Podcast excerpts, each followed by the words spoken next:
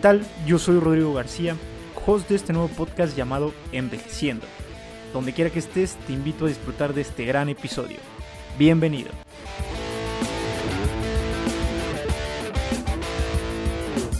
¿Qué hay gente? Buenas tardes, bienvenidos al episodio número 8 de su podcast Envejeciendo. Eh, me encuentro aquí en la Bella Airosa con un gran amigo, un colega de, de profesión, eh, Ignacio López, ¿cómo estás? Muy bien, Rodrigo, muchas gracias. Bueno, Rorro. Rorro, cierto, me conoces como Rorro. Fíjate que me pasa algo extraño, carnal. Eh, en, en, varios lados me conocen diferente. Por ejemplo, allá en mi pueblo, en, en Atotonilco, en el, güero, en el valle, ajá me conocen como el güero, acá Rodri o Rorro en la universidad, ¿no? Me pusieron así. Entonces, este, por ahí tengo varios apodos. ¿Cómo estás, güey? ¿Cómo has estado? Bien, hermano, bien, bien, bien. Pues, este, la verdad, veo, pues un montón de, de trabajo. Este, la pandemia, pues, nos ha, nos ha tirado, pero Ahí vamos. Ahí, vamos. Justo te quería preguntar acerca de eso, ¿cómo, ¿cómo ha sido este último año y medio de pandemia para, para Nacho. Nacho, porque a Nacho, sí. Nacho, güey. No, bueno, así me conocen en todos lados. ¿A ti te conocen de diferente? No, a mí me conocen igual. Nacho. Igual, Nacho. Ok. No hay pierde. No hay pierde, aquí en todos lados. ¿Cómo te ha ido este último año y medio? Bien, bien, bien. ¿Qué crees que de mucha transformación, eh? Creo que eh, esta pandemia, cuando empezamos en, en marzo, si no mal recuerdo, yo todavía estaba en el DIF, todavía trabajaba. Ok. Este, ahí. Y fíjate que sucedió eh, cosas muy relevantes en mi vida, digo, muchos cambios desde todo, desde mudarme de ciudad, porque de pronto me salí de, trabajar de, de DIF, ya no, no, sentía que ya, ya, no, ya no encajaba, o sea, realmente ya no era como si el DIF encajara con ellos, sino realmente yo ya no encajaba con, con, con ellos, porque eh, realmente la, la, mecánica de trabajo se tornó después muy distinta y, y, pues la verdad pues yo no supe, no supe adaptarme realmente. Y eso eh, ocasionó que, pues de pronto, pues buscara otros, otros, este, pues, otras oportunidades. Sí, sí, sí. De ahí entro a, a Secretaría de Salud y este, me voy a, hasta Tula. Entonces, pues imagínate, o sea, realmente eh, el cambio no solamente de, de, trabajo, sino de ciudad, de hábitos, porque en ese entonces, no, sé si todavía nos llegamos a ver, pero este, físicamente pues igual, era era otro, te, andaba pesando como por ahí de los 98 kilos. Sí, no, ya la monotonía, la vida de, Godín. ¿no? Ajá, me, me, pegó. Sí, sí, sí, bastante.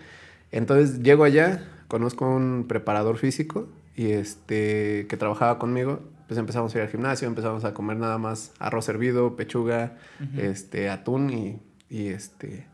Y pues a partir de ahí empecé a, a cambiar. Después viene en, en este en este año que pues nos, nos cancelan contrato, cuatro meses.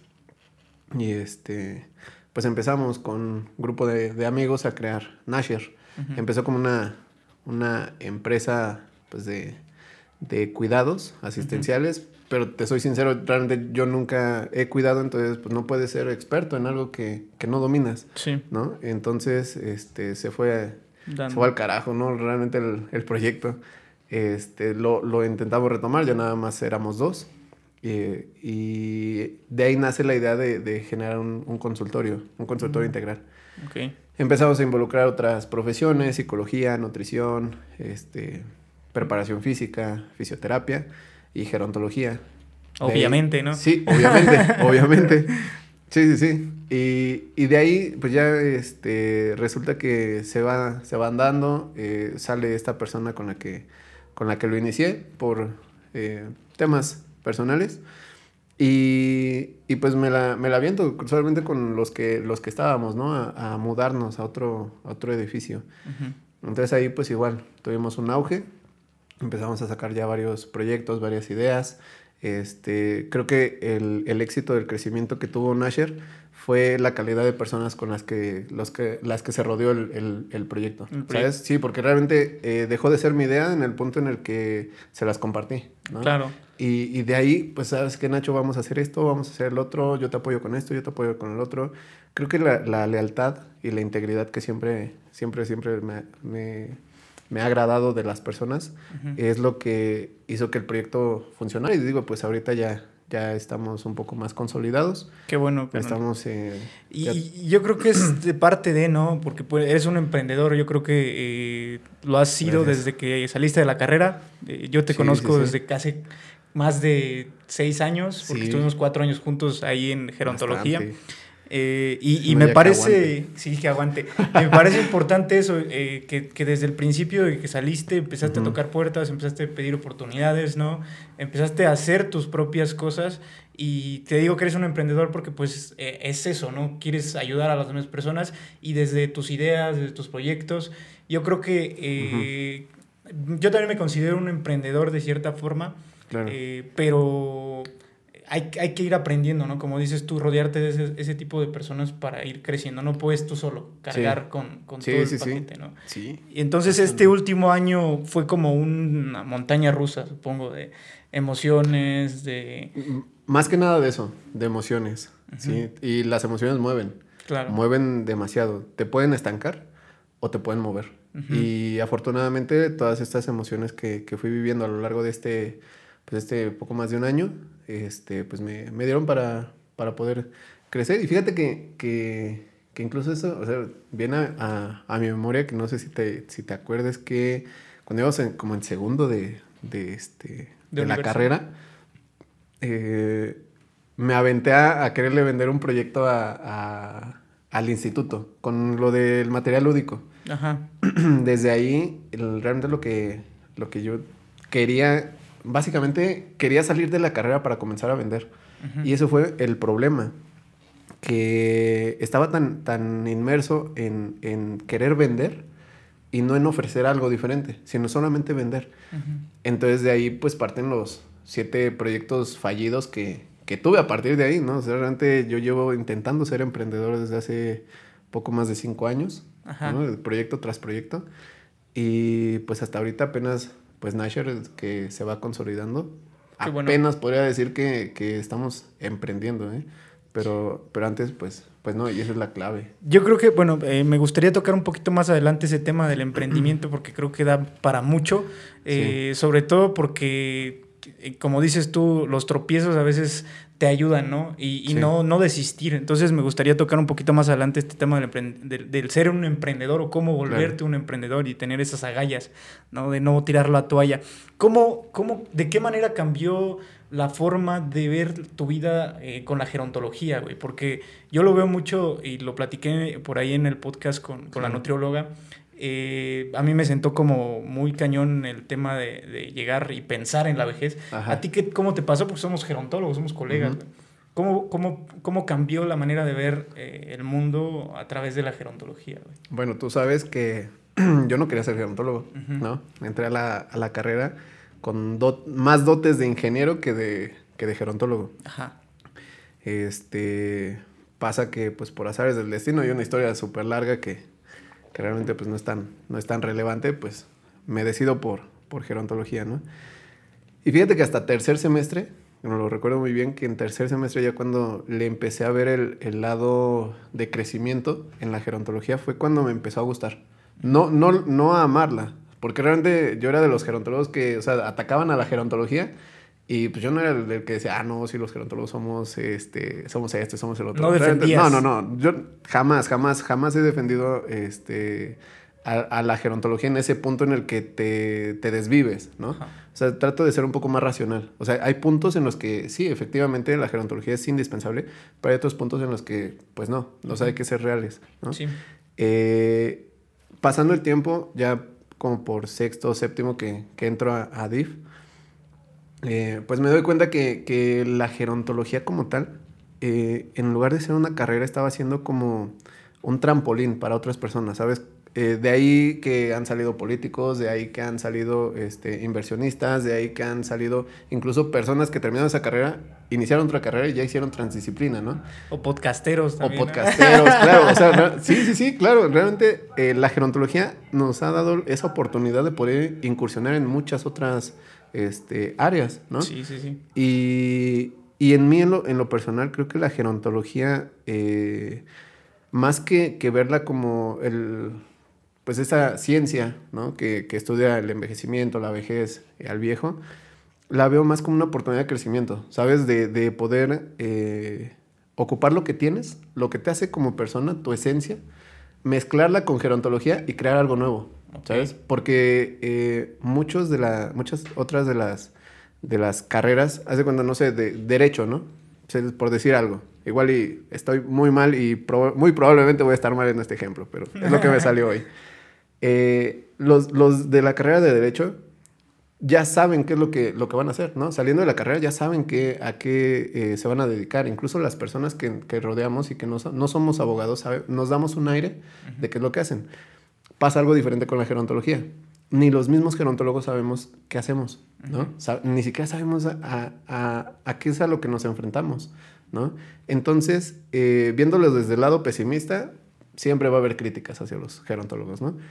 Pero viéndolo desde este lado de crecimiento, tenemos una ventaja, que como es multidisciplinar, todas tus habilidades, todas tus aptitudes que, tienes, las puedes ocupar para mezclarlas, entintarlas de, de gerontología y ya creaste algo nuevo, ¿no? Realmente eh, esto de, de, Nasher salió de eso, ¿no? de, de, varias ideas de, ser flexible con, con, la gerontología y de ahí que ahorita estamos ocupando, por ejemplo, talleres de, tecnología en cuanto a, a, gerontología, ¿no? ¿Y quién, quién lo hubiera pensado, ¿no? Algún, una persona mayor eh, utilizando un dron, por ejemplo.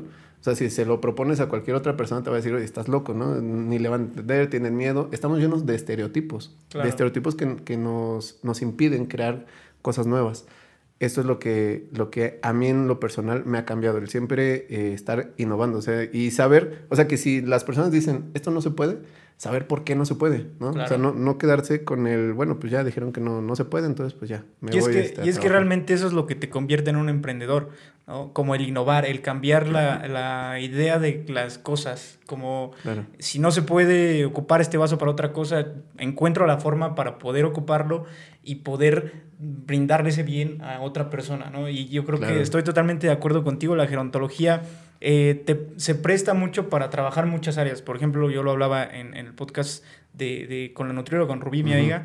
Eh, este podcast salió de eso, ¿no? O sea, este proceso de envejecimiento. Ahora mi pregunta es, ¿cómo tú has visto este proceso? Porque nosotros lo estudiamos, güey. O sea, estudiamos eh, este, estas etapas y cómo es que vas tú, en, en, cuanto al área de la salud específicamente, ¿no? Cómo tú vas avanzando conforme en tu edad eh, y tu conciencia de qué es lo que está pasando con tu cuerpo, qué es lo que está pasando por tu mente, cuáles son los cambios sociales que estás experimentando.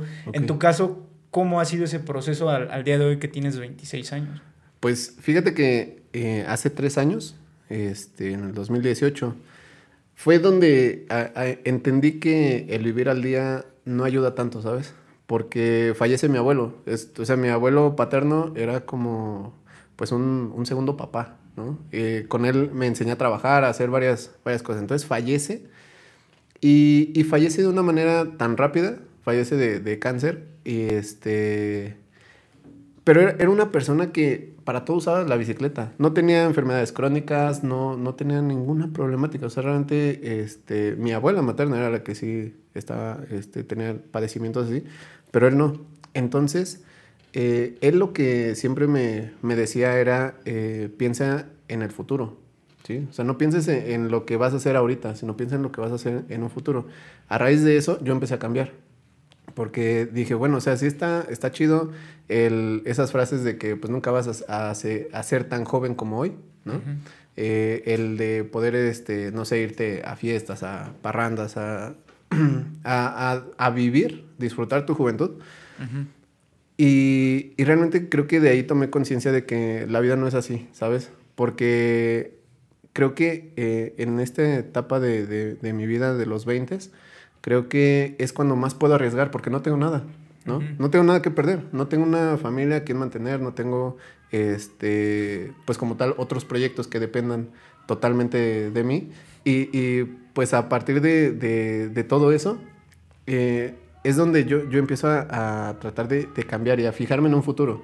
¿no? Mi meta, mi meta personal, quién sabe si la, si la logre, esperemos que sí, es jubilarme a los 30. O sea, a los 30 ya tener la, la solvencia con varios proyectitos este, para ya dejar de trabajar y empezar ahora sí a, a vivir, a, a, viajar, porque, pues digo, muchas veces nos preguntan, ¿no? ¿Qué es lo que quieres en un futuro? ¿Cómo te ves en un futuro? Y siempre decimos, viajando, sin hijos, con una casa y un carro, ¿no? y realmente eh, siento que estamos muy cortos, porque para, para poder viajar necesitamos dinero. Los papás no van a estar siempre, ¿verdad? Eh, para tener casa, tener carro, necesitas dinero, necesitas todo, todo en función de, del dinero, ¿no? Y si no, si no procuras desde este momento el, el proyectarte a ese, a ese futuro, pues vas a vivir frustrado porque no lo vas a alcanzar. Sí, es una gran meta, güey. O sea, son cuatro años los que te quedan para... Sí, es muy poquito. Para, cumplir eso, digo, eh, ojalá y se, se te dé. Eh, seguramente, aunque no se te dé, vas a luchar por ello, porque como te digo, esta es como la esencia del emprendedor, güey. O sea, para mí, yo también creo que a partir de hace unos tres años, dos años más o menos, eh, encontré o me, no sé, como que empecé a buscar esta parte, esta esencia de de tener esas oportunidades y, que tú mismo te crees esas oportunidades. Que no esperes a alguien a que te diga, ah, mira, ahí está, ah, mira, sino que tú puedas, a, través de trabajo, la meritocracia, eh, eh, que, que, se empiecen a dar las cosas y empieces a ver resultados. Vas a fallar muchas veces, ¿estás de acuerdo? Bastante. Pero lo importante es seguir y avanzar y tener eh, muy, muy arraigada la ideología de que si tú quieres hacer las cosas, puedes hacerlas Digo, eh, obviamente conforme a las oportunidades que tengas y, todo lo que se vaya planteando en el camino, pero eso está muy chido. Ojalá y, se te den estos cuatro años de jubilación, güey. Esperemos. Te podamos hacer una fiesta de jubilación a tus 30. Esperemos que sí. Eh, qué chido. La gerontología se da. Eh, mm, no sé, a nosotros nos cuentan mucho desde la carrera, si te das cuenta. Y hay, se, se rompe mucho con la idea de qué es lo que hace el gerontólogo, eh, cambiar pañales, cuidar a viejitos, todo este estereotipo, ¿no? Pero realmente, pues, como dices tú, existe como una gama completa de cómo, qué puedes hacer en la gerontología y es simplemente como acoplarte como cualquier carrera. A veces muchos entran a otra cualquier carrera y dicen qué voy a hacer o no están como bien centrados, pero pienso que cualquier carrera te da eso, ¿no? Esas áreas de oportunidad. Y realmente depende mucho de ti si quieres tú o por dónde quieres llevarla. Claro. ¿no? Y esta parte del emprendimiento, pues, ayuda bastante. Qué chido que... Y sí, espero que sigas así, carnal. Gracias. A, tus 30 ya verte jubilado. Pero fíjate, fíjate que ocurrió algo, ahorita que tocaste ese punto de, los cuidadores, siento que como gerontólogos nos hace falta más eh, empatía, ¿sabes? Porque eh, o sea, realmente tú quisieras salir y que ya hubiera consultorios gerontológicos, ¿no? Que ya hubiera ofertas de trabajo, que ya hubiera este, proyectos en los que te suman, ¿no? ¿Y qué es lo que nos encontramos? Realmente el problema de un gerontólogo o el peor enemigo de un gerontólogo es otro gerontólogo. Siempre, siempre nos ponemos el, pie y nos, nos andamos tirando entre, entre todos para aparentar ser el mejor, ¿no? Pero realmente eh, creo que eh, nos, nos olvidamos de que todos trabajamos por una necesidad. Y que mientras exista todo ese mundo perfecto de la gerontología y todo lo que el, deber ser, ¿sí? Eh, lo que hay es, es cuidadores, ¿no? O sea, es lo, inmediato. Y, sí. va a haber quienes dicen, no es que denigras la carrera, es que este, te malbaratas. Pero hermano, hay que comer. Sí. O sea, realmente, o sea, yo, yo quisiera ganar 800 pesos o 1200 pesos en una consulta, ¿no? Pero ¿qué crees que está muy, muy difícil que incluso te lleguen a pagar 350 por una consulta, ¿no? Sí, es, es, difícil encontrar esa forma de trabajo y que puedas ganar bien. No, digo, no es despreciar o no menospreciar el trabajo de un cuidador. Digo, creo que es incluso un trabajo muy digno y muy, muy este, fuerte y difícil. Y difícil claro. Porque obviamente yo tengo amigas, digo, colegas igual que están inmersos en los cuidados. Eh, pues de cierta forma no les va mal, pero pues no se han planteado otra idea, ¿no? Por lo mismo. Eh, pero como dices tú, sí, creo que el, esta idea de que nos echemos tierra entre nosotros, ah, en lugar de que, que crezcamos y hagamos crecer la gerontología y eh, hacer este cambio, ¿no? Porque muchas veces es la carrera del futuro, sí, pero no está todavía sentada en muchas instituciones. Entonces hace falta mucho tocar esa puerta, que la gente realmente empiece a voltearnos a ver y diga, ah, este es el profesional que atiende a las personas mayores y tiene estas áreas y me va a ayudar en esto, en esto, en esto, ¿no? Que lo tenga bien marcado. Así como cuando vas a, un, con un especialista, pero no pasa. Entonces, ¿qué, ¿qué, crees tú que podríamos o que se puede hacer para empezar a cambiar esta idea, güey? En primera, dejar de competir, ¿sabes? Porque no son carreritas. Realmente eh, cada quien hace lo que puede con lo que tiene y y realmente la, la, felicidad es muy subjetiva, ¿no? Yo puedo ser feliz siendo cuidador y, y ganando 200 al, al, día y soy feliz, ¿no? Tal vez en tu caso eres feliz teniendo, este, o sea, que llegues a, y vas a llegar, ¿no? Al millón de seguidores, dos millones, 10 millones. Para mí tal vez eh, felicidad es totalmente diferente, ¿sabes? Todos, todos tenemos felicidades diferentes. Entonces, desde el momento en el que nosotros dejemos a un lado el quién es mejor, ¿sí? Y nos veamos como como personas de apoyo, créeme que, que, desde ahí nosotros vamos a poder empezar a trabajar o a consolidar la gerontología. Porque lo que te decía, o sea, realmente, eh, digo, no sé si, si te ha pasado, yo creo que muchos se van a identificar conmigo, que cuando salimos de la carrera y buscamos trabajo, no hay. Y a los pocos lugares donde nos acercamos que hay gerontólogos, resulta que el gerontólogo está en una posición de, pues yo ya tengo el trabajo y yo soy más que tú, ¿no? En lugar de, de ayudarte y, de decirte, ¿sabes qué? Pues mira, vamos a hacer esto, vamos a trabajar juntos, te voy a ayudar, te voy a, vamos, este, te voy a capacitar, ¿no? Cuando creamos proyectos, lo mismo, creamos proyectos personales. Y creo que eh, esta parte de, de, de, poder emprender, esa, esa esencia de, de emprender desde, desde una perspectiva muy limpia, muy, muy clara, eh, es emprender para apoyar, ¿sabes? Eh, en Nasher lo mismo. Todos los, los, colegas que en su momento han pasado por Nasher han sido talentos que, que afuera les han dicho que no, que afuera les, les han cerrado las puertas. Y en Nasher era, pues tú dime tu idea loca y aquí la consolidamos, aquí la materializamos, ¿no? Y yo creo que, que eso parte desde, desde el punto en el que yo me hice la idea de no querer ser el gerontólogo número uno. O sea, si yo era el gerontólogo número 100, ahí estoy perfecto. Sí. Sí, y si soy más, sí, sí, sí, que se peleen el uno. Sí, sí, sí, yo, no. Yo no. Exacto. Y no porque no, no me siente identificado con mi carrera, ¿no? Al final de cuentas, lo que estudié. O no porque no quieras ser el mejor en lo que haces. Yo creo que es más bien, claro. quieres mejorar para ti mismo, ¿no? Supongo. Va en función de, de tu...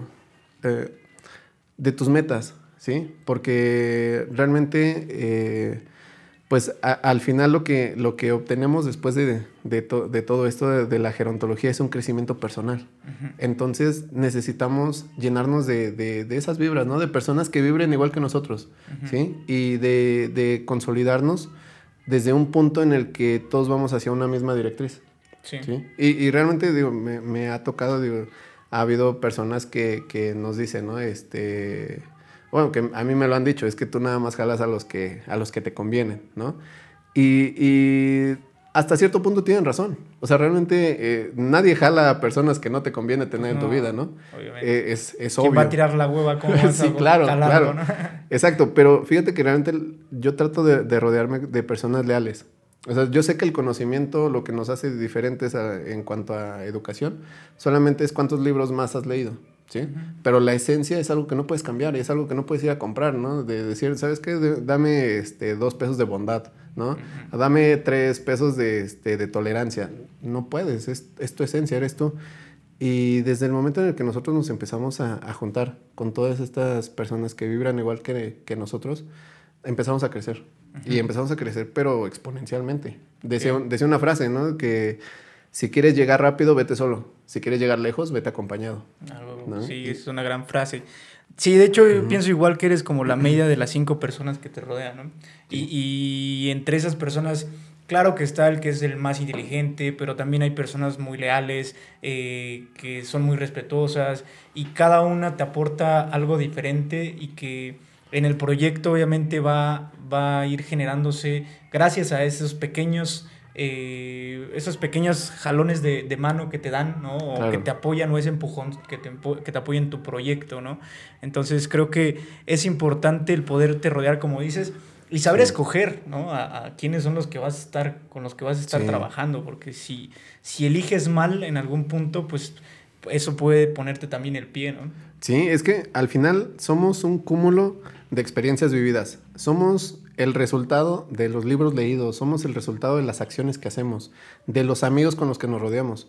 Y hace, hace tiempo realmente hacía la comparativa con uno de, mis amigos, que Brandon, y, otro, eh, igual, colega. No lo puedo llamar tan, tan amigo como, como Brandon o ponerlo en el mismo nivel. Y lo que los diferencia es que hace un año cuando yo estaba este, pues, tocando fondo, eh, mientras Brandon llegó con comida, porque me dijo, ¿sabes qué? Pues yo he pasado por depresión y pues mira, vamos a, vamos a comer algo, ya comiste o cómo te sientes, ¿sí? este, esta otra persona pues llegó con bebidas, ¿no? Y, y, creo que, que, esa es la diferencia, ¿sabes? De la, no tanto de, de, la madurez como persona, porque madurez es muy subjetivo, ¿no? Pero de saber quién, quién realmente está para ayudarte, quién te impulsa a, a, exigirte, quién te impulsa a que desarrolles algo, quién te impulsa a que crezcas profesionalmente y quién te ve solamente para pasar el rato, ¿no? Para, para pues, este, tomar, para fumar, para irte de, de, de, jarra, sí, claro. y, y creo que en el momento en el que nosotros aprendamos a diferenciar qué, tipo de, persona queremos ser en un futuro, vamos a saber qué tipo de personas queremos que nos rodeen, ¿no? Con qué tipo de personas queremos estar. Hace un momento estaba platicando con Omar Bazanes, eh, mi mentor en, esta parte del emprendimiento. Es un empresario joven de, aquí de Pachuca. Y, este, y hablábamos incluso hasta sobre lo, de las parejas. ¿no? ¿Qué, ¿Qué, tan importante es para tu vida el saber elegir a quién quieres que, que esté a tu lado? ¿no? Porque mientras hay, hay parejas que te van a estancar, que te van a, hundir, hay otras que, que, te, que te motivan, que te motivan a seguir, que, que, realmente sacan lo mejor de ti y que sí piensan a futuro, ¿sabes? Y creo que, eh, o sea, si, si todos tuviéramos eh, esa, esa visión de saber qué es lo que buscamos en, en una persona, este, creo que nos evitaremos de muchos, muchos conflictos. ¿eh? Y también el, poder saber rechazar ¿no? a, las personas que no te convienen, porque a veces nos pasa que, que, no sabemos cómo lidiar con este tipo de, de, problemas, cuando incluso hasta en la familia existe esta toxicidad. Sí. ¿no? Y, y, a veces decimos, es que es familia y es que no tienes que, tienes que tolerar, ¿no? Claro. Pero no, yo creo que cualquier persona está en su derecho de decir, sabes que no te quiero en mi vida, a pesar de que seas mi tío, mi primo, quien seas, pero sé que me estás causando un mal, no estoy avanzando, estoy teniendo problemas eh, o, estás generando problemas en mi vida. Entonces, también el poder poner un alto, ¿no? El decir, ¿sabes qué? A pesar de que sea mi familia o alguien que lo quiero mucho, claro. pero pues no está aportando, entonces, ¿para qué seguir? Y es que fíjate que en la familia encontramos parientes, podemos encontrar muchos parientes. Y en amigos podemos encontrar familia, podemos encontrar un hermano, podemos encontrar este, a una amiga que te regaña como mamá, ¿no? A un, a un, amigo que te guía como papá, ¿no? Entonces, eh, creo que la familia o el, este constructo de familia actualmente eh, es, es, una oportunidad de poder elegir quién, quién realmente a quién consideras familia y a quién consideras pariente o conocidos. Hermano de otra madre, dirían por ahí, ¿no? Exacto. Sí, sí, sí, claro. qué, chido. Eh, a ver, platícame un poco de, Omar. Este, ¿quién, ¿Quién han sido estas personas que te han impulsado, los que ya realmente están pues, un poco más posicionados en este tema de, emprendimiento? y, cómo fue ese acercamiento que tuviste con ellos, güey? Pues mira, creo, creo que eh, todos, todas las personas que he conocido en mi vida han influido en todo. Desde los que te dicen no vas a poder, desde los que te dicen, pues es que mi primo lo intentó y no le funcionó, desde ahí, hasta personas que, que sabían que no tenía dinero y me decían, ¿sabes qué, carnal? Pues ahí te va, ¿no? Y, este, pues vete a comer o, algo. Realmente de, de todos he, recibido, pero ahorita hacía el, el, el, pues, el reflejo con, con, Omar, porque él, eh, cuando yo inicié Didacent, que el año pasado fue un proyecto que, que tuve, este resulta que... Que justo estaba inmerso yo también, pero ya no se dio ah, por la pandemia. Sí, sí, sí. Exacto. Por la pandemia y otras situaciones ya no se da Didacent. Y este, pero eso me, me, permitió conocerlo más a fondo, porque yo lo conocí a él cuando estábamos con lo del colegio de gerontólogos y él estaba en el colegio de emprendimiento. Este, fuimos a una entrevista de radio, ahí nos hicimos amigos, después lo contacté para que me ayudara a darle forma al proyecto. Y, me empezó a cambiar mucho la perspectiva, ¿sabes? del emprendimiento, el de no vender un producto o un servicio, sino vender un estatus, vender, vender realmente un ideal, ¿sí? Porque realmente es, lo, que, lo que sucede. Y desde que él me dijo, ¿sabes qué? Es que todo en la vida es marketing, a todo, a todo tienes que saber venderte, ¿no? Y creo que a partir de ahí, el, este, todos sus, aprendizajes que me, que me, fue enseñando y que hasta el momento ha sido un apoyo, porque fíjate que hay muchas personas que, que llegan a ti y te ayudan, pero en el momento en el que ven que ya no hay un beneficio, pues se alejan. Y está, está bien, están en su derecho, nadie está obligado a quedarse. Pero hay, hay pocos, pocas personas que sí se quedan, que, que, o sea, ven que la estás regando y en lugar de irse, dicen, ¿sabes qué? Pues mira, carnal, o sea, realmente sí va así, pero podrías mejorar, ¿no? Y Omar es uno de, ellos, que muchas veces la he, regado en varias cosas y me, me, dice, ¿sabes qué? Pues vamos a hacerlo ahora de esta, de esta manera, ¿no? Vamos a trabajarlo así, vamos a trabajarlo así. Y pues hasta el momento, digo, ahorita me, fue quien me abrió las, las puertas de su, de su establecimiento para poder este, seguir con el proyecto de, de Nasher excelente. Eh, me da mucho gusto. Ojalá ahí le pueda caer igual Omar en algún momento acá, a esta mesa. Este, por ahí, sí lo, sí lo llegó, sí lo he llegado a topar. De hecho, por ahí eh, un comentario de él, eh, acertado obviamente y positivo hacia lo que estaba haciendo en ese momento con los videos que empecé. Pero sí, es, es, es bueno poder rodearte de ese tipo de personas y, y que pues le aprendas lo que más puedas, ¿no? Yo creo que es, es lo más valioso que puedes tú tener de eso, obtener más bien de esas personas. Sí, va a haber momentos en que te apoyen económicamente, pero yo creo que lo más valioso es ese aprendizaje que te dan las personas que van más adelante, un pasito más adelante en lo que tú también estás soñando, estás creyendo, ¿no?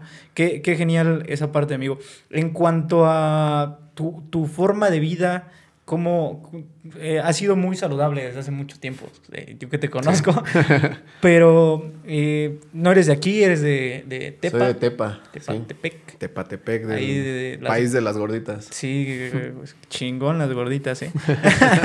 Entonces, ¿cómo fue el, el, crecimiento allá, güey? O sea, ¿y, y qué, qué, cambió en el venirte a la capital? Porque pues, es muy cerca, pero... Porque Pachuca es como un, un pueblote, ¿verdad? O sea, no es tan, tan grande. Pues realmente creo que todo se resume en independencia, ¿sabes? Porque pues mis papás son maestros de media superior. Cuando salí de, de, la, de la secundaria, evidentemente, pues soy el mayor, ¿no? Realmente, este, pues era con el que abría, ¿no? El prueba y error.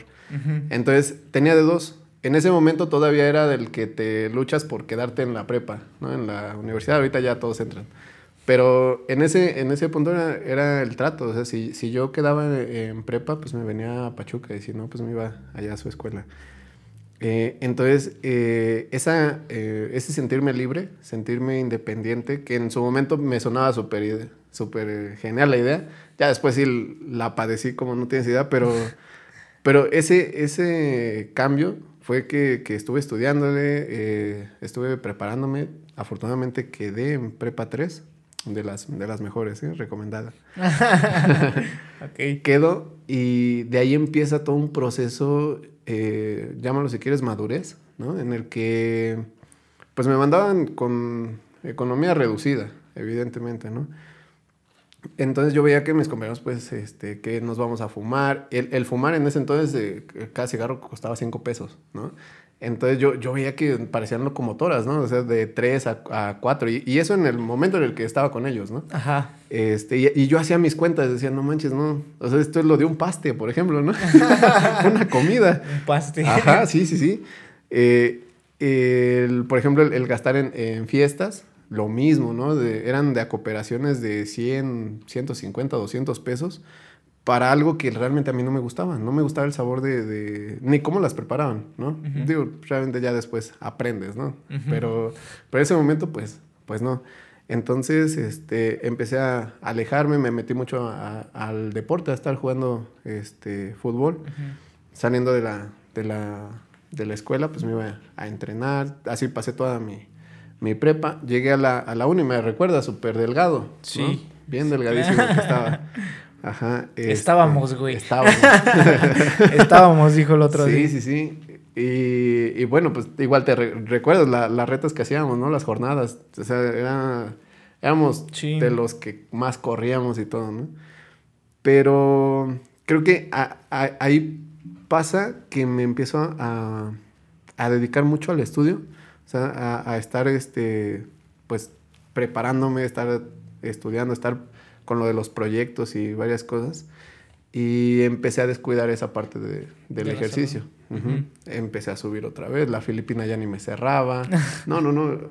Un fiasco ahí totalmente, ¿no? Porque se supone que somos promotores de salud. Sí, de hecho. Y ve. Bueno, saliendo de la carrera, este, pues como no había trabajo, no había donde comer, pues empecé a adelgazar otra vez. Después llego al DIF, otra vez volver a subir.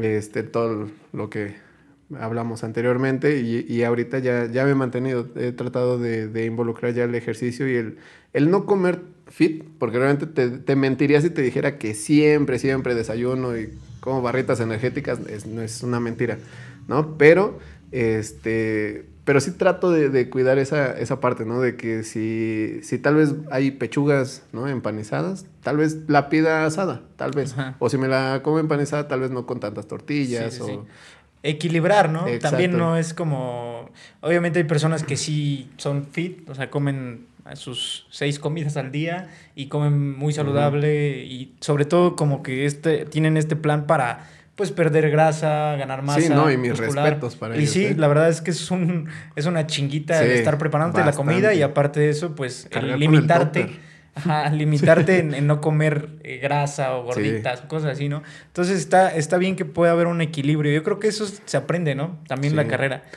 Poco a poco. Ajá, como, y, digo, no tanto en la carrera. En la carrera yo aprendí a ser fan, amigo. No sé cuál fuiste. digo, me refiero a como en el tema de estar en ese, en ese ah, periodo, en esa etapa, ¿no?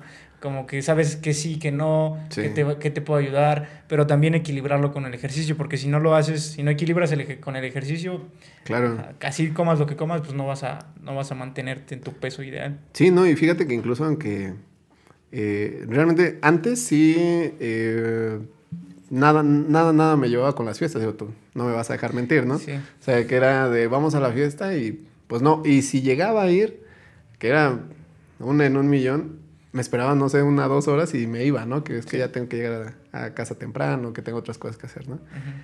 Eh, en ese momento yo sí eh, rechazaba totalmente las fiestas, ¿no? Eh, actualmente ya no, la, ya no las veo tan mal, ¿no? Pero tampoco es algo que me guste hacer este, siempre, sí, claro. Claro, porque, mira, piénsalo bien, ¿no? O sea, gastas dinero que no tienes. Bueno, al menos yo no tengo, ¿no?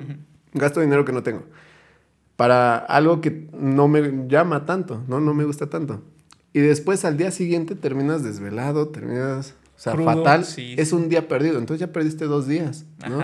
Y son dos días que tal vez podías haber hecho algo diferente, pudiste haber, este, no sé, eh, avanzado un poco a tus tareas y resulta que pues bueno, si lo pones desde ese punto, tiene razón, ¿no? Sí, sí, sí. claro, claro que tiene razón, pero también creo que es un escaparate, ¿no? La fiesta es un escaparate y también un medio social, porque imagínate, te encuentras a una persona en la que, que tiene un poco tus mismos ideales, claro. este, incluso te ayuda a crecer, ¿no? En algunos temas que, quieres eh, llevar como parte del emprendimiento. Entonces, como que sí tiene sus desventajas y sus ventajas, ¿no? Irte de fiesta, pero digo, es muy aceptable y creo que si lo pones desde esa perspectiva, pues claro que, no, que no es bueno irte de fiesta. Al final de cuentas te va también a afectar. sí, no, y también hay que saber con quién, ¿no? Porque, mira, realmente no sé, no sé en otras profesiones, ¿no? Pero al menos en la de nosotros, que ya es algo de salud, eh, pues imagínate, ¿no? Tú, tú les vendes la idea de que tienen que comer sano, de que se tienen que cuidar, de los planes de envejecimiento, tanta cosa. Y resulta que te ven salir del de, bar, pues eh, hasta las chanclas, ¿no? Ajá, entonces eh, trato de cuidar mucho eso, ¿sabes? El, el cómo te ven socialmente, ¿sí? Porque, eh, digo, me ha pasado, tengo compañeros, colegas, tenemos colegas que, que durante la carrera fueron súper fiesteros y todo, ¿no? Y ahorita ya en, en la etapa profesional quieren como reivindicarse, ya se centran en todo, pero le sigue pesando su pasado, ¿no? Porque digo, realmente dices, no, pues es que ya, ya, abrió su consultorio, ¿no? Pero no te da confianza porque sabes cómo fue en la, en la carrera, ¿no? Entonces dices, híjole, como que llevar a mi mamá, a mi papá, a mis abuelos ahí con él, mm, mejor no. Mejor lo llevó con el que sí vi que se estaba matando estudiando, ¿no? El que no tiene tantos escándalos de la carrera. Sí. Eh, ajá, y también estoy pues, medianamente de acuerdo porque creo que no te garantiza, ¿no? O sea, eh, obviamente sí, si, tienes, si tienes un pasado por ahí que te pesa de que este, me vieron salir de tal lado, obviamente pues sí, este, no la gente no va a acudir contigo cuando seas... Pero también eh, creo que no te caracteriza como profesional, ¿no? pienso yo, o sea, el irte de fiesta, el tomar y demás, sí, claro que tenemos una responsabilidad social para con las personas de decirles no comas, no, no comas esto, no tomes alcohol, no fumes porque te va a hacer daño pero de ahí a, como el tema de, este, pues eso, si tú tomas tú cada ocho días, eres un mal profesional, no sabes de lo que hablas, no sabes, yo creo que es eh, ahí de manera... Son estereotipos. Estereotipos, exacto. Claro, pero fíjate que, eh, pues siento que siempre va a haber ese contraparte, ¿no? El yin y el yang, porque también, por ejemplo, dicen, ¿no? la vestimenta no, no te caracteriza, ¿no? O este no sé, el promedio no determina tu inteligencia, ¿no? Pero lo cierto es que, como te decía anteriormente, todo es marketing, ¿no? Entonces, tú puedes ser un excelente profesional, pero si no, no eh, logras aparentar o, verte bien. Venderte bien. Sí, claro, venderte bien. Hay, hay, personas que tal vez no compatan con esa idea, ¿no? Y que te, o sea, te vean que llegas a dar consulta en pants y dicen, mm, mejor no. Sí, no, ella cambia bastante, ¿no? Exacto, y pasa con todo, pasa con todo. Va a haber personas que les vale, ¿no? O sea, si te vieron salir del bar, pues, no importa, yo mañana tengo consulta con él, pues ahí lo veo, ¿no? Va a haber otras personas que digan, híjole, no. Sí, y va a haber, la, mayoría de ellos va a decir que no, ¿no? Exacto, entonces sí, realmente no es un tema tanto personal, sino más social, ¿no? Y, y aunque no, no, no debería de impactar el cómo comportarte o cómo eh, dirigirte para, una sociedad, es, realmente eh, importante saber que nosotros somos parte de esa sociedad. Entonces, eh, sí, realmente muchas veces, fíjate que muchas veces me ha tocado constatar que efectivamente el como te ven te tratan. Me pasaba en el DIF. Yo en el DIF yo, yo no vestía de camisas ni nada formal me iba a veces en pants, ¿no? Me mandaban a reuniones y me... O sea, a pesar de que yo ya tenía título, cédula, que fui de los mejores promedios de, de, la, de la carrera, o sea, una eminencia en la carrera, ahí me trataban como el de servicio. Y me trataba de servicio quien era técnico, ¿no? O sea, y, y, yo empezaba a decir, no manches, o sea, realmente, eh, pues sí soy, nada más que no, no me he visto como tal, ¿no? Pero sí soy licenciado. Y, resulta que a partir de ahí empecé a cambiar, ¿sabes? Empecé a cambiar mis formas de, de incluso de, hasta de comportarme con las personas, ¿no? Porque no es lo mismo que, eh, que te conduzcas de una manera con alguien y después de otra con, con, otras personas, ¿no? Hay que saber también con quién, porque muchas veces, digo, tú me conociste en la carrera, a veces decía tontería y media, ¿no? y, y, nunca me percataba de que tal, tal vez había personas que iban a escuchar, ¿no? Y que Fíjate que me tocó de mis primeros pacientes una señora que yo no sabía, que esperaba siempre la, la combi en donde íbamos a echar desgorre, ¿no? y resulta que me toca de, paciente y me dijo, oye, usted era el muchachito que estaba ahí siempre en la bolita, ¿no? Híjole, no sabes cómo me dio tanta pena porque yo sabía que era lo de esa bolita, ¿no? Todas las tonterías que hablábamos. Entonces, a partir de ahí traté como de, de cambiar, ¿sabes? De, de, de decir, bueno, pues mis tonterías las voy a decir en privado y con gente de confianza, ¿no? Ya afuera, pues, vaya, no, no es como que te quites el título de licenciado y lo cuelgas y ya, ¿no? Sí, no. Sigue siendo. Sí, hay que ser bien auténticos también, creo yo, ¿no? O sea, eh, no perder esa autenticidad a pesar de que, pues, como dices, tú tengas tu título y... Porque, pues, es realmente lo que te caracteriza es cómo eres, la, como tu Solamente como profesional. Sí, solamente como profesional creo que sí tienes que cuidar un poquito esas... Sí ese es este estatus. Sí, como, como persona no, como persona créeme que yo valoro más la esencia de una persona que los títulos que tenga. Sí. Porque muchas veces te vas a enfrentar con personas que dicen, no, pues yo soy maestro, ¿no? Yo soy doctor, háblame como tal. Y como persona, o sea, quítale esos títulos y como persona que tienes, ¿no? Y, y, por ejemplo, o sea, yo, yo sé que hay personas que, que dicen, no, pues si le quitas el título no es nadie, ¿no? Pero hay otras personas que dicen, o sea, si le quitas el título, ahí encuentro a mi mejor amigo, ¿no? Ahí encuentro una persona leal, ahí encuentro una persona que me puede hacer eh, mejorar, ahí encuentro una persona que se emociona cada que le cuento una idea de emprendimiento, porque soy de esas personas que, o sea, si tú me dices, oye, es que quiero vender chalupas, O sea, yo ya me estoy imaginando hasta la chalupa de tortilla negra, la chalupa de tortilla de betabel, la, chalupa de tortilla normal y cómo la vamos a vender. Y, o sea, me empiezo a emocionar contigo. Eh, créanme que, que yo creo que eso es lo que le da valor a una persona. ¿No? El, la, esa esencia. O sea, que, que, el título solamente te define como profesional, ¿no? Y eso es algo muy importante y hay que cuidar. Tu profesionalismo, ¿no? ¿Cómo, ¿Cómo es que llevas ese título? No es lo mismo que lleves un título en folder, bien guardado, a que lleves un título que lo sacas así de la, de la chamarra bien... bien arrugado, ¿no? Exacto. Sí. Eso nada más caracteriza tu profesión. Pero tu esencia como persona es totalmente diferente. Sí, ¿no? y hay que trabajar en ambas, supongo. Claro. Hay que trabajar en ambas. Eh, ¿Qué cosas has aprendido, carnal, y este, que se han vuelto imprescindibles a tus 26 años? ¿Qué cosas de tu vida has aprendido que tú dices son cosas que yo ya las traigo acá, en la maleta o en la cartera, todo el tiempo? Que, que nada está escrito, que el tiempo es muy relativo y que no importa lo que, lo que hagas, siempre busca lo que te hace feliz. Porque antes, eh, pues me frustraba mucho, ¿sabes? Con, o sea, si no me salía algo en el tiempo en el que yo, yo lo, lo, lo, decía, me frustraba bastante.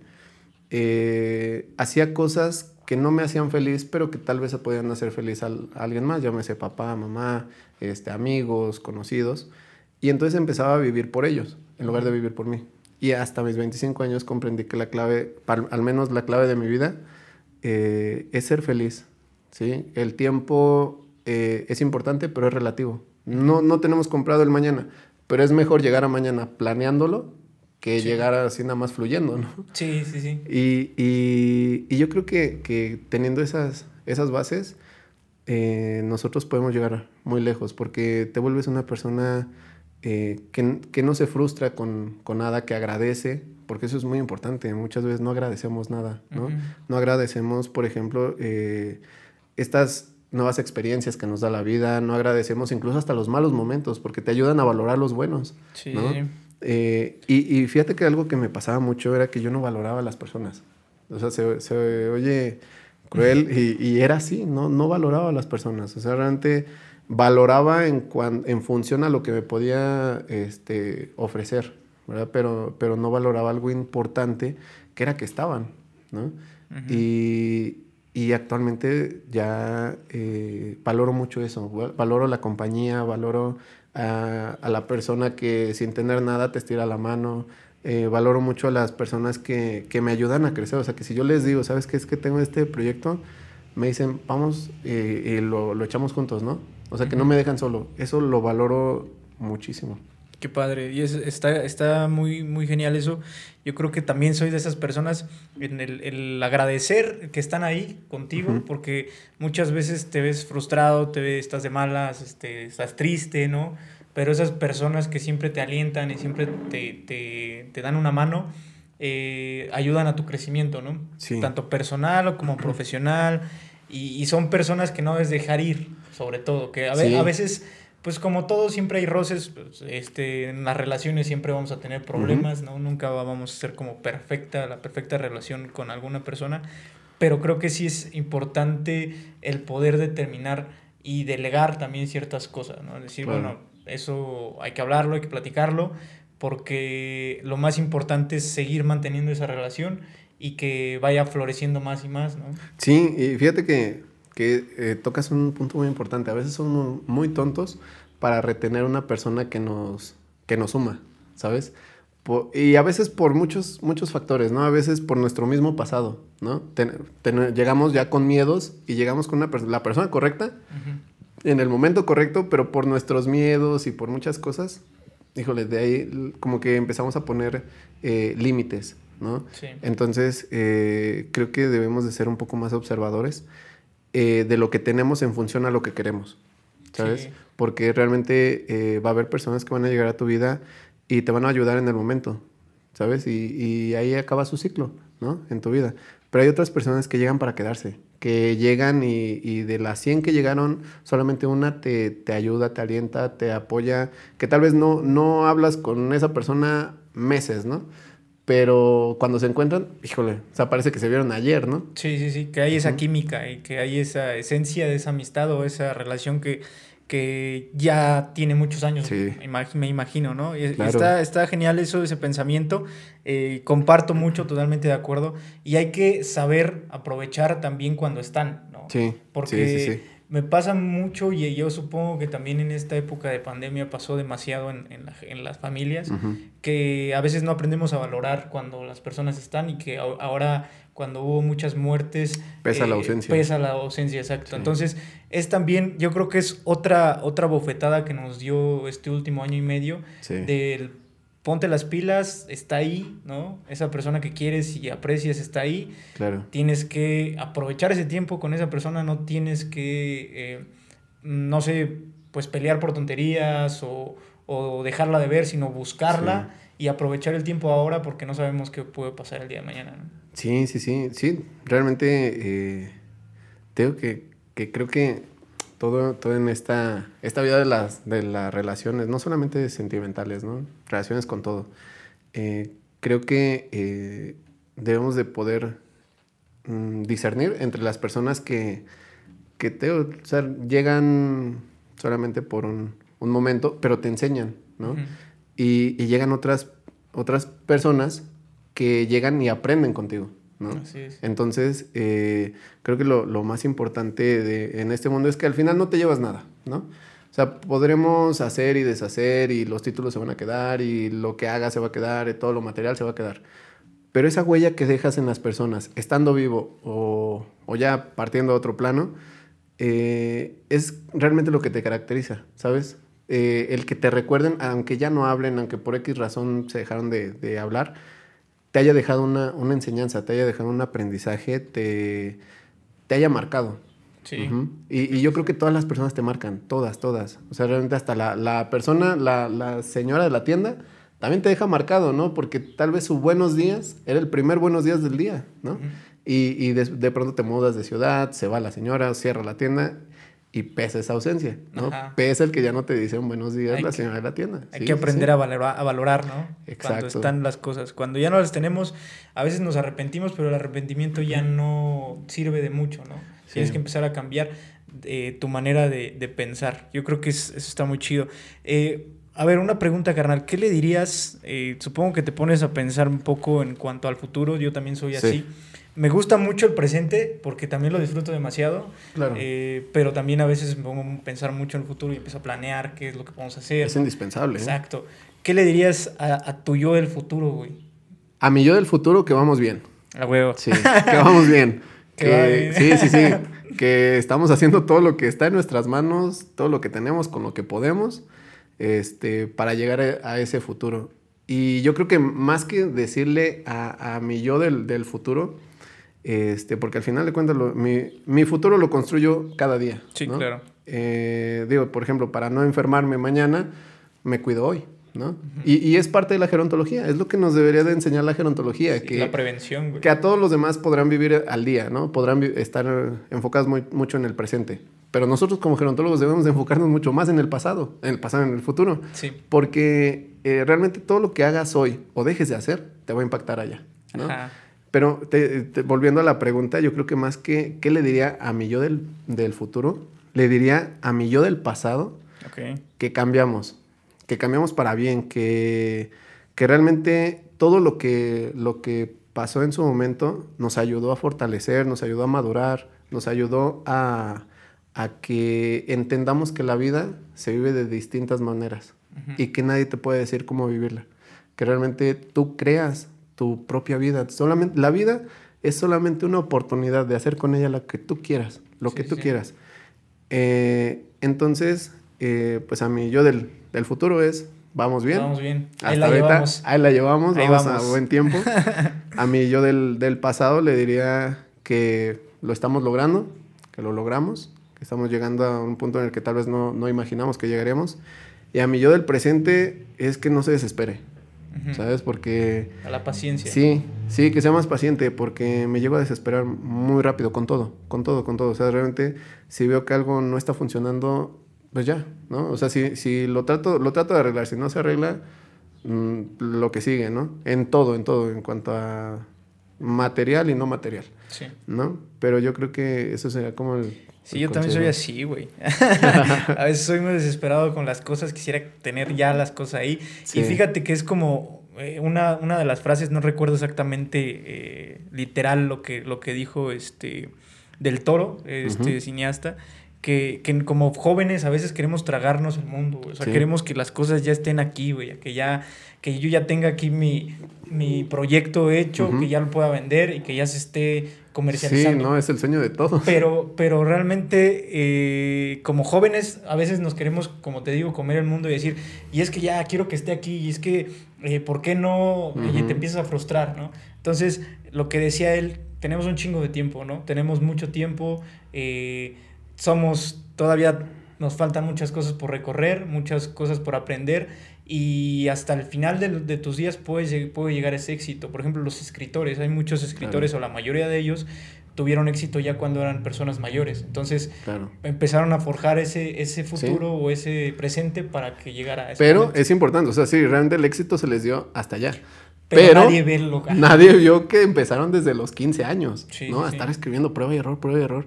Y se les dio hasta, hasta allá. Exacto. y hablando, hablando de eso precisamente, ¿cómo te has sobrepuesto a estos fracasos de los que hablas? De estos, de estos este, siete proyectos, o no me acuerdo cuántos dijiste. Sí, ocho. Eh, ocho proyectos. ¿Cómo fue ese proceso de reponerte y volver a cargar la pila? Pues mira, Nasher es mi octavo proyecto. atrás subieron siete que sí te da para abajo, ¿sabes? Porque, y creo que es importante saber hasta qué punto ya no va a dar, ¿no? Hasta qué punto tu idea eh, ya, no, ya no, no, se va a poder concretar. Y es algo que no nos enseñan, porque muchos dicen, si tienes un sueño, ve y, aférrate y hasta que funcione, pero ¿qué crees? Que igual y no va a funcionar, ¿no? Y hay que tener ese coraje para decir, pues ya, ¿no? Aquí, y sí perdiste dinero, perdiste tiempo, perdiste amistades, perdiste personas que creían en ti, pero ganaste algo, que ganaste experiencia y que te va a funcionar en el otro y te va a funcionar en el otro. Y, y ahora Nasher está haciendo este, igual, prueba y error, también tiene sus propios errores, pero con la seguridad de que no estoy cometiendo los mismos errores de los otros siete. ¿no? Y, pues siempre, creo que siempre llega un momento, el momento perfecto. ¿sí? Eh, tal vez tú tienes una idea, pero no la concretas hoy y tal vez no la concretas mañana. Pero en un mes se da que te botaron del trabajo, que X situación, y sale tu idea, ¿no? y, y, a partir de ahí empezar a trabajar, empezar a tener paciencia, lo que decías, ¿no? De no frustrarte de que no salen las cosas como, como la, las estabas pensando. Y, y, a raíz de eso, eh, yo creo que el, anteponerte a, a, las situaciones es más que nada como fluir, ¿no? Fluir con ellas. O sea, no, no, no hacerlas a un lado, sino decir, ok, pues voy a disfrutar mi fracaso, ¿no? Exacto. Voy a disfrutarlo, voy a hasta reírme de ese fracaso porque lo pude haber prevenido, pero a la siguiente no me vuelve a pasar, ¿no? Y siento que en lo personal lo, lo que mucho me, me, ha ayudado son, son personas que yo considero eh, amigos, que considero mi familia externa, eh, que, han, que han estado ahí. O sea, que ha fracasado el proyecto y me dicen, ¿sabes qué, Nacho? No te preocupes, ¿sale? este, pues tú dime, ¿qué hacemos? ¿Cómo lo hacemos? Y no se van. hasta este momento Nasher ha tenido altibajos, otra vez vueltas, subidas, bajadas, curvas, giros inesperados. Y, y, lo que siempre he reconocido es que a pesar de todo eso, siempre han estado las mismas personas que desde que llegaron no se han ido. Qué, chingón eso. Y yo creo que el tema de, los fracasos como emprendedor no hay que verlos como eso, sino como un aprendizaje. ¿no? Sí, sí, sí. No es como un error o un fracaso que tuviste, es un aprendizaje que te llevas y que sobre el camino obviamente eso también te va marcando. Claro. Yo creo que eh, fracasos todos tenemos, no, no, específicamente en proyectos, sino también en relaciones, en, en cómo nos, nos, conducimos con las otras personas, que tal vez pudimos haber dicho alguna cosa que hirió a otra persona, y, y, eso se convierte en un error, pero también se convierte en una fortaleza al mismo tiempo, porque aprendes de ello, vas para adelante otra vez y sabes que no puedes volver a cometer ese mismo error, porque sería algo que tú no, bueno, pues algo que tú ya hiciste y que no puedes volver a hacerlo, ¿no? Sí, claro. es como de niños, te dicen no toques la estufa porque está caliente hasta que la tocas y te quemas. Y, ni de, y de güey la vuelves a tocar. Pero de güey la vuelves a tocar, o sea, ni de grande ni Sí, porque, porque ya aprendiste que eso te dañó. Entonces, claro. yo creo que pasa mucho con el emprendimiento igual. Y muchas personas tratan de hacerlo, tratan de emprender y tienen su primer fracaso y dicen esto no funciona. Yo me voy a seguir con el sistema, me meto a un trabajo, tal vez no estoy cómodo ahí, no ocho horas trabajando no me gusta, pero fracasé en el primer proyecto y ni modo, ¿no? Entonces es, yo creo que la idea es seguir, avanzar y aunque te caigas, eh, pues levantarte con lo que tengas, ¿no? Y, y darle otras cosas. Así es, sí, sí, sí, pues todo depende de tu proyecto de vida como lo que te decían, la, la, felicidad es muy subjetiva. Así es. Lo que te hace feliz, en algún momento, eh, pues si trabajas por ello, lo vas a conseguir. Tal vez no y tal vez no mañana, pero proponte metas pequeñas. Así Porque muchas veces decimos, no, es que yo quiero llegar al 100. Y entonces vemos el 100 como un número de tres cifras, ¿verdad? Muy grande. Entonces, si empezamos a, a ver ese 100 como pequeños unos que juntos van a, a crear ese 100, cuando menos lo, lo sientas, va a estar. Totalmente de acuerdo, qué chingón, eso, eso me gustó. Ese, no, no hay que ir por ese 100, ¿no? Sino hay que ir fragmentando ese 100 para que eventualmente lleguemos ahí. Sí, decía Will Smith, ¿no? Tal vez quieres crear la pared perfecta, ¿no? La pared más grande y perfecta del mundo. Pero cuando lo, lo ves, lo, lo, lo, ves tan grande y tan imposible que, pues no, lo abandonas. Entonces debes de, de empezar poniendo el primer blog y, ese blog lo vas a poner de la manera más perfecta que se pueda. Jamás en el mundo va a haber un blog tan perfecto como el que pusiste. Y si de ahí vuelves a poner otro y otro y otro, en algún momento vas a tener esa pared perfecta que jamás nadie pues, va a poder tirar. Exacto. Qué chingona analogía. Eh, para terminar, me gustaría preguntarte eh, ¿cómo, ¿cómo, te ves de mayor, güey? Porque yo también eh, me hago esa pregunta seguido. Obviamente somos gerontólogos, güey. Sí, sí, sí. Somos gerontólogos y yo creo que todas las personas tendríamos que preguntarnos eso, porque eso también da pauta a qué es lo que vamos a hacer el día de hoy, como decíamos, para llegar a eso. Sabes, es una pregunta que incluso yo hago muy seguido. Sí, yo también. Pero, pero que jamás respondo. Porque tal vez mi respuesta no es la más acertada. De mayor, em, la verdad, o sea, digo, pues como, como todos, ¿no? Quisiéramos vernos de, pasando los 60, 70, funcionales, caminando, escuchando bien, sin edentulismo, sin problemas este, de alguna enfermedad, Pero eh, lo cierto es que que de mayor, lo único que tengo concreto y que sí es parte de, mi proyecto de vida, es que eh, me veo con familia, no me veo con hijos viviendo dentro de la casa, pero sí me veo con una persona con la que compartí mi vida, con fracasos, con altibajos, con todo, y que siempre estuvo ahí. Es lo único, porque realmente, partiendo de ahí, pues digo, realmente podré decirte, sabes que desde este momento me estoy cuidando para no llegar con enfermedades, pero ¿quién, sabe? ¿Quién sabe? Es muy, es muy Es relativo, la carga genética está, sí, bastante muchas, muchos otros factores que pues conocemos, ¿no? El medio ambiente y demás.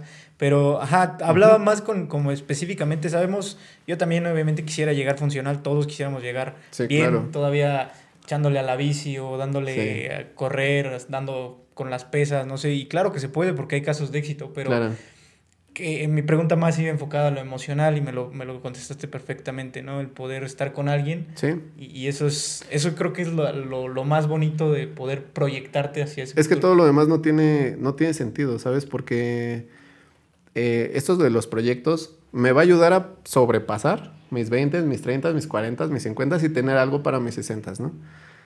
Pero hasta ahí. Y eso se va a quedar. Y eso de, de, de, pronto pues va a tener otro presidente o va a tener otro este, CEO, ¿no? Y yo paso a, la historia. Pero lo realmente importante es con quién quieres compartir tu vida. va a haber personas que digan, no, pues yo solo, ¿no? Y, o sola, y está bien. Pero yo en lo personal sí quiero compartir mi vida con solamente una persona que me acompañe en todo este proceso, que se vienen cosas muy felices. Digo, no estoy seguro de que no he conocido el, momento más feliz de mi vida, ni el más triste de mi vida, pero quiero que esté, ¿sabes? Quiero que, las comparta con, conmigo y que al final cuando ya estemos eh, eh, en casa como personas mayores, ¿no? Decentes, espero. espero. Que puedan estar juntos y que podamos Sí, que podamos compartir esas experiencias de qué tan bien o qué tan mal nos, nos fue y que a pesar de todo eso, pues seguimos.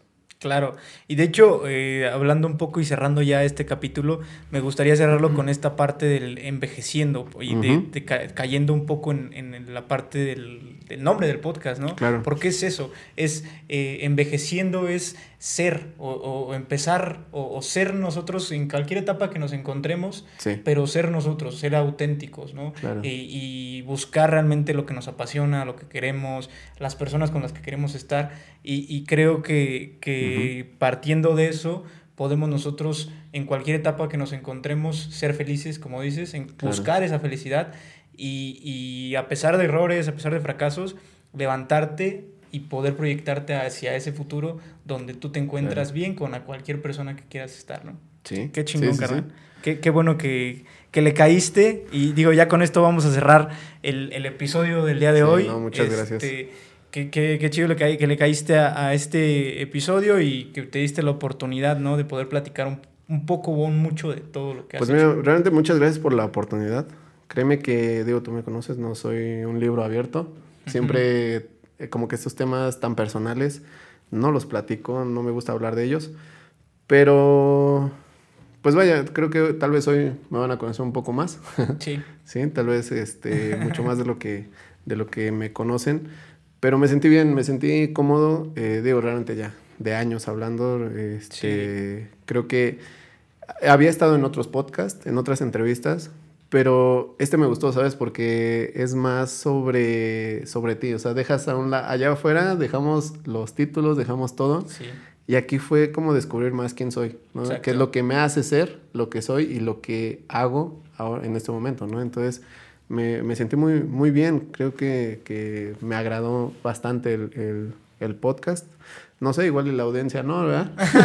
pero, claro que sí, yo, sé que sí, güey. A mí me encantó, ¿no? Yo, sé que sí porque sobre todo hay mucha gente que, que sigue esos proyectos que estás teniendo o que estás haciendo y que obviamente yo como gerontólogo también escucho colegas que digo, ah, Nacho está haciendo cosas chidas y digo desde el principio eh, que tuvimos la oportunidad de estar en un proyecto que no se dio por la, por la pandemia, pero, pero ahí, ahí vamos, ¿no? Y creo que desde ese momento, desde siempre yo he sabido que tienes esa madera de darle, de emprendimiento, de darle a ideas, a proyectos y, lo que venga. Y te deseo pues mucho éxito en, en Asher, Y si no es Nasher, que venga algo más, no hay problema. Gracias, pues van a haber muchas ideas y, y también este, digo, quiero aprovechar el espacio para, claro. para invitar a colegas y, y, aunque no sean gerontólogos, que sean de otras carreras, que incluso hasta ingenieros, me gustaría trabajar mucho con, con ingenieros eh, para crear cosas nuevas. O sea, todas esas ideas locas que, que afuera te dicen que no, que, que me contacten, ¿no? Y, y, podamos empezar este, nuevos proyectos, nuevas ideas.